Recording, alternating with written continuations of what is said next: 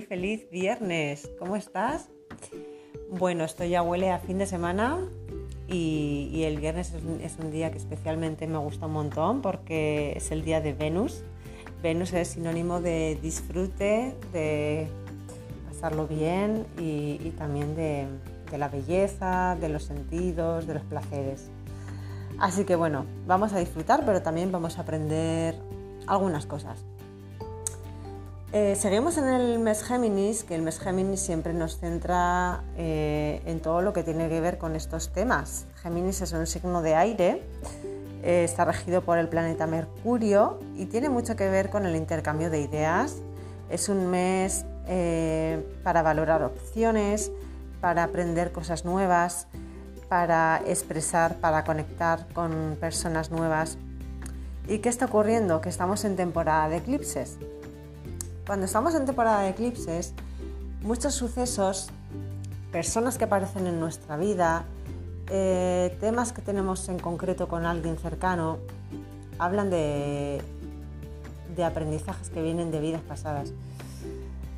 Las épocas de eclipses siempre son momentos en los que eh, la llamada es a evolucionar, bien sea, como digo, a través de personas que, personas nuevas que, se acercan a, nuestra vida, encuentros que no tiene por qué ser duradero. Eh, ya sabes que, todos decidimos, todos tenemos libre albedrío y, ahí está la decisión de cada uno, lo que quieren en su vida.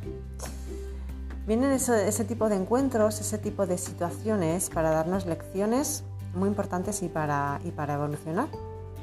Ya tuvimos un eclipse de finales en el signo de, Sagitario, que Sagitario siempre habla de la verdad, eh, habla de conexión también con, eh, con una nueva filosofía de vida, con una caída de creencias, porque los eclipses de luna siempre hablan de caída, de finales.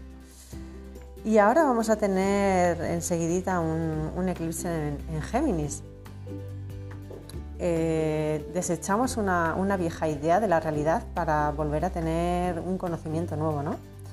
Vendría a ser eso a nivel general, pero luego hay que ver, según tu signo solar, en qué área de tu vida, en qué escenario afectan estos eclipses. Eso es súper, súper importante, porque seguramente ya estés viendo cambios en tu vida, o ya los estés aplicando, ya los estás haciendo.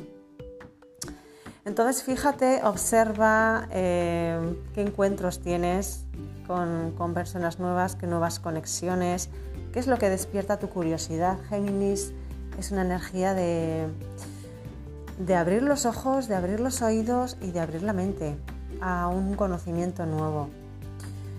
Así que, bueno, ah, también comentar que tenemos a, Marte y a Venus en, en cáncer. Marte ya estaba ahí, ahora ha entrado esta semana Venus y aquí el enfoque se va, a ver, Marte tiene que ver con acción, tiene que ver con energía, ¿sí? Es nuestra manera de, ponernos en acción, eh, a qué le damos energía. Y Venus habla del deseo, eh, de las ganas, habla de vínculos. Entonces aquí, hay, aquí se empieza a mover con Venus y Marte en cáncer también mucho el, tema del sentirse bien, de la conexión con, uno mismo, una misma, de la salud. El cáncer eh, tiene mucho que ver con, la alimentación, con el sentirse bien, con el sentirse en casa. Pero no en casa física, no tiene por qué ser quedarnos de nuevo en casa, sino hacer cosas que te lleven a conectar con tu esencia, Rodearte de personas, eh, y eso siempre, siempre hay que hacerlo, que te sumen. Personas que te alimenten. Observa cómo te nutres. ¿De qué te nutres? Y ya no solo a nivel eh, físico, a nivel mental también. Recuerda que tenemos este Sol en Géminis, Mercurio, su planeta regente, está retrogradando, entonces es momento de valorar opciones cuando un planeta retrograda y sobre todo Géminis. Géminis habla de revisión, revisión mental.